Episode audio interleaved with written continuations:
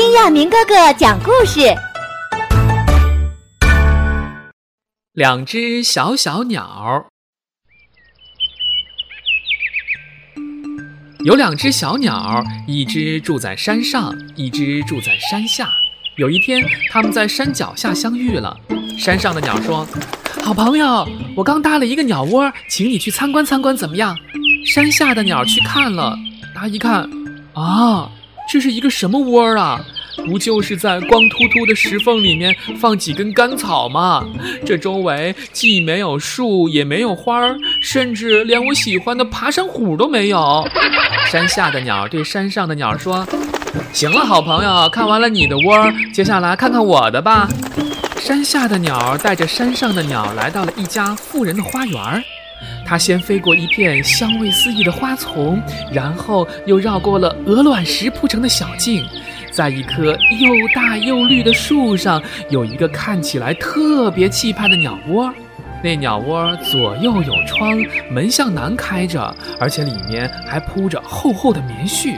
山下的鸟自豪地说：“哎呀，我跟你说，像我们这种鸟啊，有漂亮的羽毛，叫声又好听。”找个靠山那是非常容易的。我跟你说啊，假如你愿意的话，你可以跟我一起搬到这儿来住。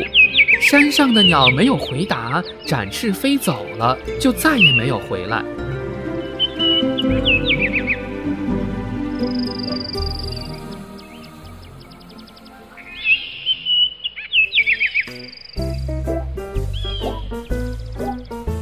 几个月后的一天，山上的鸟儿正在石缝里的窝睡觉，突然听到门外有叫声，伸头一看，原来是山下的鸟狼狈地站在那儿，羽毛也都湿了，而且还掉了很多根。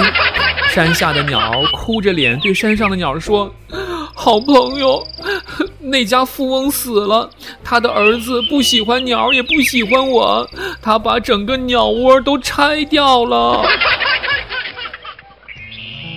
小朋友们，做人应该自强自立，才会有属于自己的一片绿荫，才会成为一道独特的风景。